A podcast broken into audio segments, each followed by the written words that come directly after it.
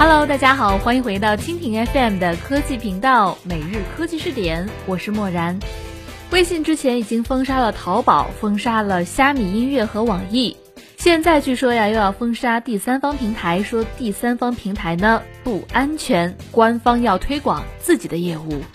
而且呀还据说如果转到官方的微信平台，不仅不担心被封杀，还可以享受更多的接口，获得更多流量，这个是真的吗？那么今天的每日科技视点，默然就和你一起来关注：微信真的要封杀第三方吗？每日科技视点，每日科技视点，关注信息科技的点点滴滴。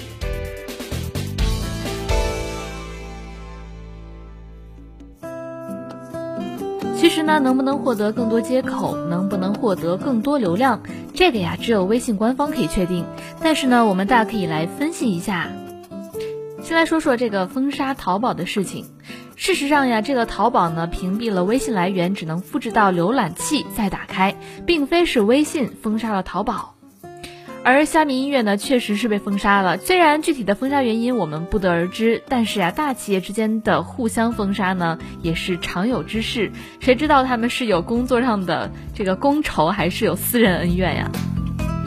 而自从三 Q 大战以后呢，腾讯也逐步走向开放，一些业务呢也放手出去了。搜索呢交给搜狗去做了，电商呢交给京东去做了，应该呀是不会再走回头路。而从微信的一些动作来看，拥抱第三方是一种大趋势，官方呢也在一步一步的开放接口，他们自然会希望更多开发者加入进来，建立一个完整的微信生态圈。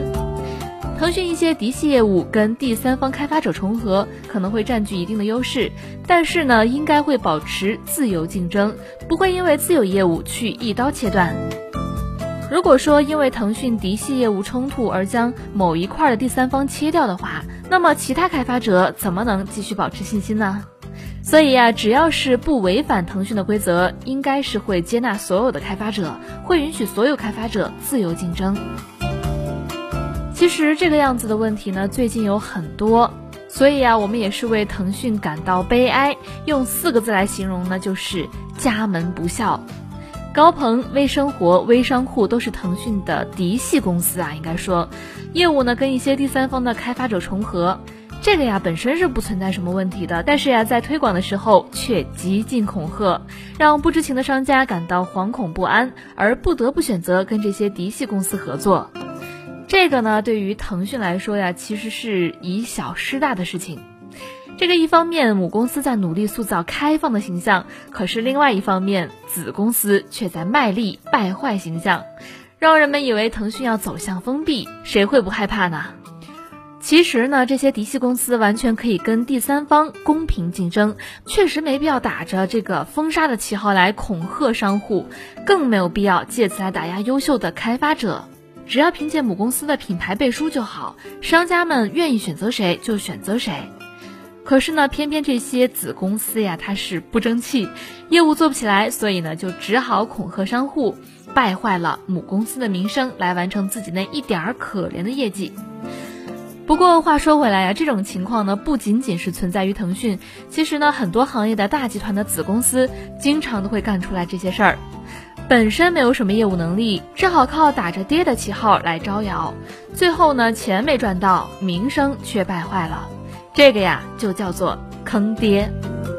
好了，那关于这个话题我们就说到这里，感谢你的收听。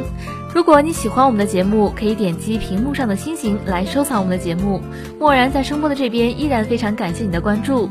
同时呢，你的观点、意见和建议也可以通过微信公众账号直播互联网来和默然联络。每日科技视点，每天不见不散。